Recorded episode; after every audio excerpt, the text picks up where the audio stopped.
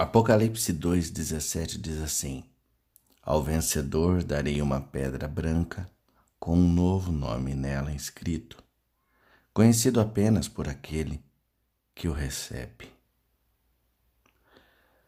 Não é incrível pensar que Deus reservou um nome apenas para você? Hum? Um que você nem sequer conhece? É. Sabe, nós sempre presumimos que o nome que nós recebemos é o nome que nós manteremos, mas não é assim. Imagine as, as implicações disso. Assim, ó, ao que parece, o seu futuro ele é tão promissor que ele justifica um novo título. Você entende isso? O caminho à frente ele é tão brilhante, mas tão brilhante que é necessário haver um novo nome. Uau!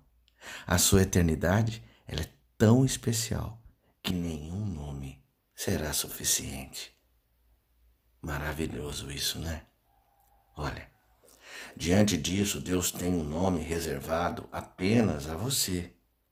E existem mais coisas reservadas para a sua vida do que você jamais imaginou. Existem mais coisas na sua história do que aquilo que você já leu. E existem mais coisas na sua canção do que aquilo que você já cantou. Um bom autor, ele deixa o melhor por último.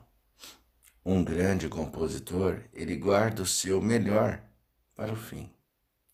E Deus, o autor da vida e o compositor da esperança, fez o mesmo por você. Olha, Presta atenção. O melhor está por vir.